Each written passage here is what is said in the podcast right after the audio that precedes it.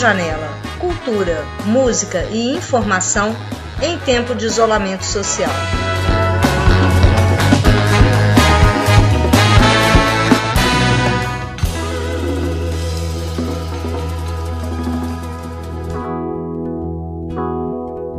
Contação de histórias com Beatriz Mirra.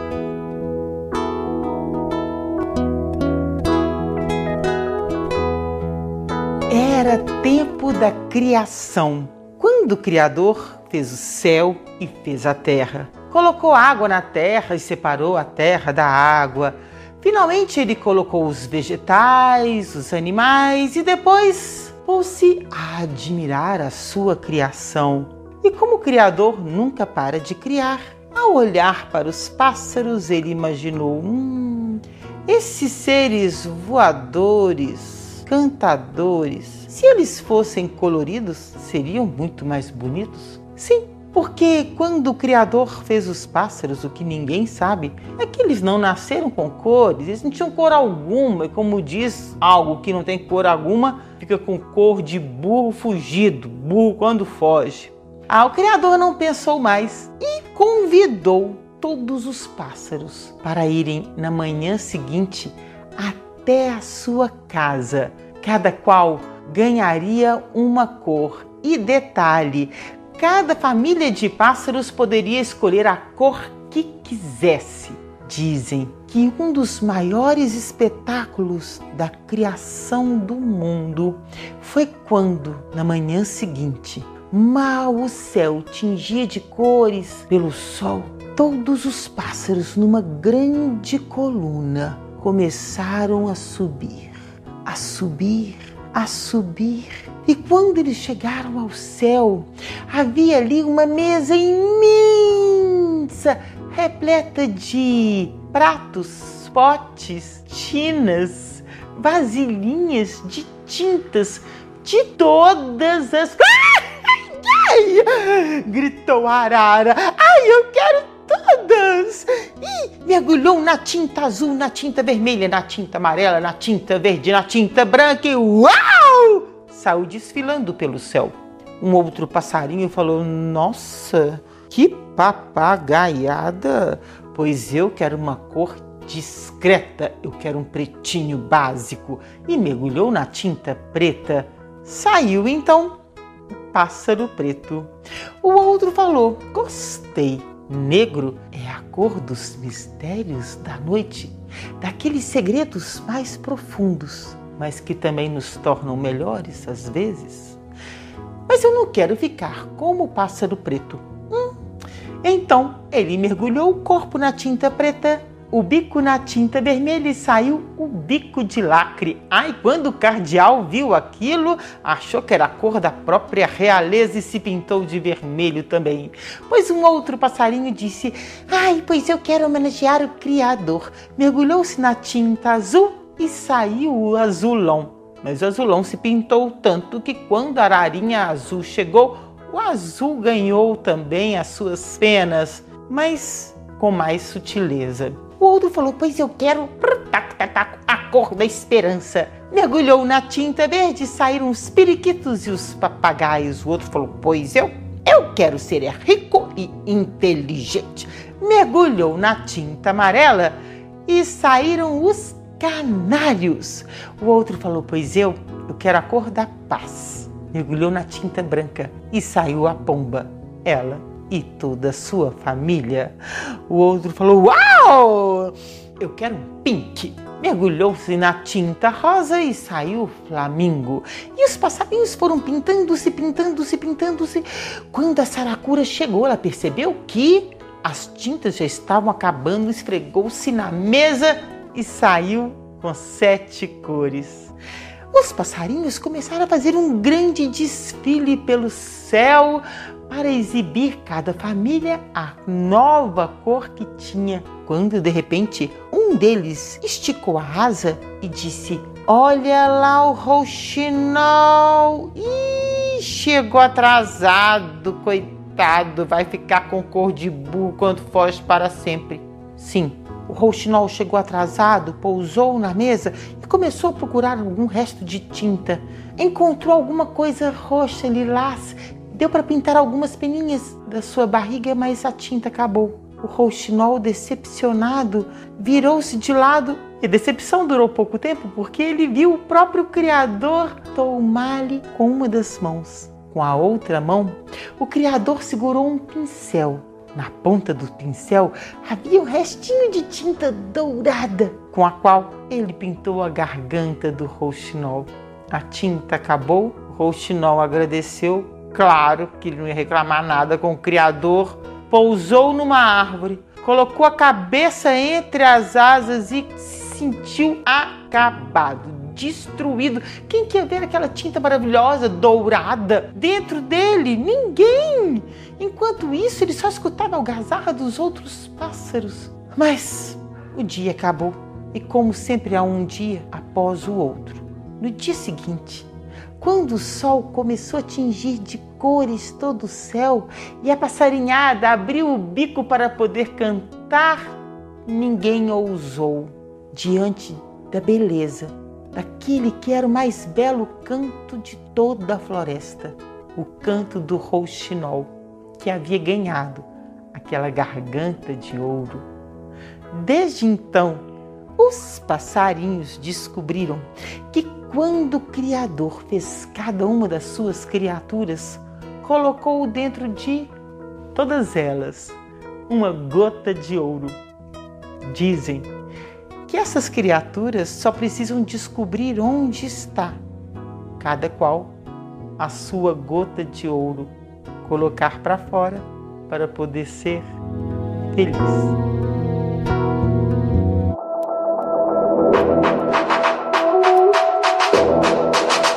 Informação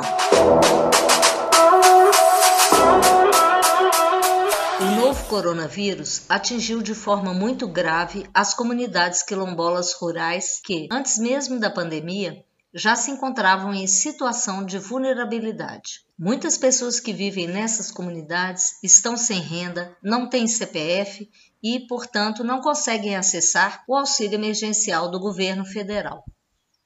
Você sabe o que são comunidades quilombolas?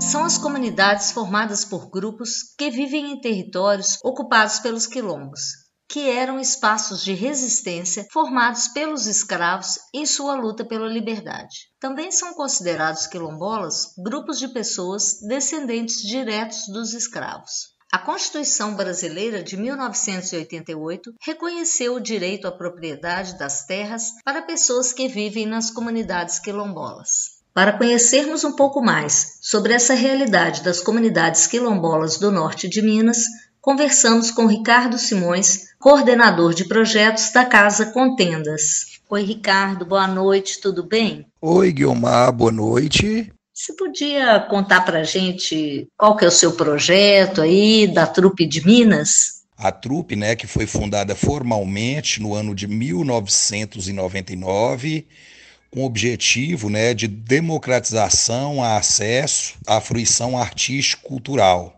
É, nós tivemos uma importante conquista né, no ano de 2013, quando nós fundamos a nossa sede social, que é a Casa de Cultura Contendas no município de Brasília de Minas. Com o início da pandemia do novo coronavírus, a Covid-19, nós descontinuamos assim essas atividades presenciais. Vocês têm uma experiência interessante aí, né, com as comunidades quilombolas agora do norte de Minas. Você pode falar um pouco sobre essa experiência? É, as comunidades quilombolas, geralmente, elas vivem da renda é, do artesanato e outras tantas de comercialização de produtos né, com base da agricultura familiar. E a gente viu que com o fechamento das feiras livres, né, não estava acontecendo essas feiras, então foi aí que a gente começou a visitar as comunidades quilombolas do município e deparamos com uma situação assim muito calamitosa. Aí foi quando nós criamos aqui uma campanha onde o objetivo é agariar recursos para aquisição de cestas básicas, é, materiais de higiene e mais EPIs. E quais são essas comunidades? Aí no momento nós estamos trabalhando com três comunidades quilombolas é, do município de Brasília de Minas, nessa primeira meta, que é a comunidade de Paracatu, a comunidade de Angical e a comunidade de Borá e mais quatro comunidades quilombolas do município de São Francisco, que é a comunidade quilombola de Buriti do Meio, é, Mestre Minervino, Benedito Costa e Bom Jardim da Prata. Qual a importância de manter comunidades quilombolas, comunidades tradicionais? É, historicamente, esses povos foram sempre povos assim muito excluídos da população brasileira. E considerando a grande importância cultural, antropológica, é, social que esses povos têm à nossa cultura, que eu acho que nesse momento crítico é o mínimo que nós podemos fazer né, para que essas comunidades possam sobreviver, perpetuando todo esse conhecimento e todo esse histórico de resistência que essas comunidades sempre tiveram. Você pode citar alguns exemplos aí de manifestações tradicionais? Aqui na comunidade de Brasília de Minas é muito rico a questão dos congos, né? Dos congados. Nós temos uma guarda de congados aqui, é, com cantos fortes de matrizes africanas. Os aboios, né? Tem assim as cantorias é, na época das lavouras e na região assim um todo. Inclusive, Montes Claros tem umas as chamadas festas de agosto, que recebe essas guardas de, de congado, do, dos catopês, dos marujos, dos caboclinhos, das guardas de Moçambique. No município de São Francisco, é, já tem algo muito rico também assim na musicalidade, que percebe-se que são aquelas tradições assim de povos de terreiros. Então são aquelas músicas folclóricas, é, assim um pouco do samba de roda, o samba de crioula, mas assim dentro de uma matriz muito folclórica, muito arcaica, não é? Não são manifestações que a gente vê assim na mídia, através do samba carioca, através ali do, do, do samba de Salvador é, eles têm uma cantoria assim muito, muito folclórica mesmo, que está atribuída à questão assim de, de, de ritos de passagem, está atribuída assim ao ato assim da, da, da, lavoura, né? de uma coisa muito presente assim na cultura deles, que é o banzé, né? que esse canto assim da, da a saudade, então, isso é muito aflorado, né? esse segundo exemplo, é numa comunidade do município de São Francisco, chamado Buriti do Meio, é, cuja matriarca é a Dona Maria das Neves, uma católica assim fervorosa, mas a gente vê que na alma dela tá ali, né, os orixás, né, com, com sua presença, é, com sua energia é uma pessoa que nos traz uma energia muito, muito boa mesmo. Os quilombolas se mantêm resistentes e orgulhosos na luta pela preservação de suas tradições e do seu modo de vida. E é isso que garante a sua sobrevivência ao longo da história. Olá pessoal, me chamo Caio D'Angelo e eu sou Maurício Machado e nós somos estudantes do sexto ano de medicina da UFMG e esse aqui é o Chocorona. Essa é uma iniciativa do programa Adote Sua Vizinhança em Tempos de Coronavírus e esse é o episódio 5 Importância do uso da máscara. Quando devemos usar a máscara? Bem, toda vez que saímos de casa é importante fazer o uso da máscara. E afinal, como a máscara ajuda no combate ao novo coronavírus? Maurício, sempre que estamos falando ou quando tossimos e espirramos, soltamos muitas gotas de cuspe no ar e nos objetos, que podem conter o vírus. Quando utilizamos a máscara, a gente evita que essas gotas sejam espalhadas. Então, usando a máscara, a gente espalha menos o vírus no ambiente e nas pessoas próximas? Sim, quando todo mundo usa máscara, nos protegemos e protegemos os outros. Justamente porque assim não espalhamos gotas de cuspe que podem conter o vírus por aí. E por quanto tempo podemos usar as máscaras? A máscara deve ser trocada a cada duas horas, lembrando que também temos que trocar se ela ficar molhada ou suja. Lembrando a todos que a máscara é uma arma a mais contra o novo coronavírus. E que lavar as mãos com água e sabão, evitar sair de casa e evitar encontrar pessoas ainda são as principais medidas contra o vírus. E com isso terminamos o episódio de hoje. Lavem as mãos sempre, pessoal. Quando você se protege, também está protegendo todos os outros. E lembre-se, faça um esforço, fique em casa. E se for sair, use a máscara. Um abraço e até a próxima. Música independente.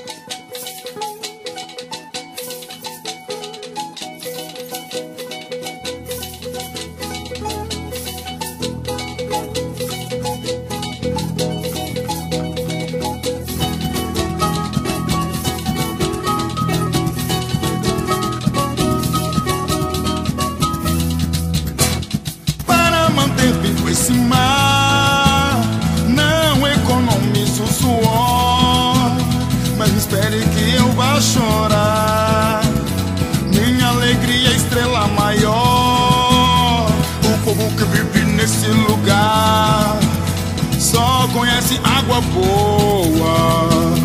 E quem vier trazendo uma água. Vai embora e leve sua canoa. Quem vier trazendo uma água vai embora e leve sua canoa.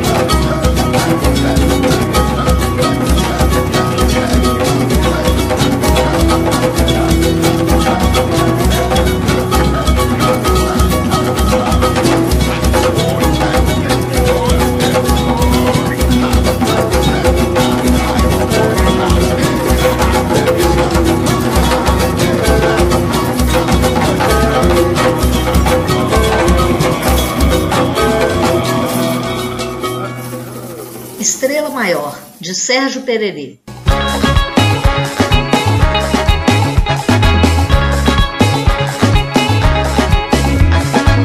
Projeto Covid-19, Carro Biblioteca, Escola de Ciência da Informação. Coordenação: Marina Cajaíba e Maria Guiomar Frota. Rádio Janela. Direção e apresentação: Maria Guiomar Frota.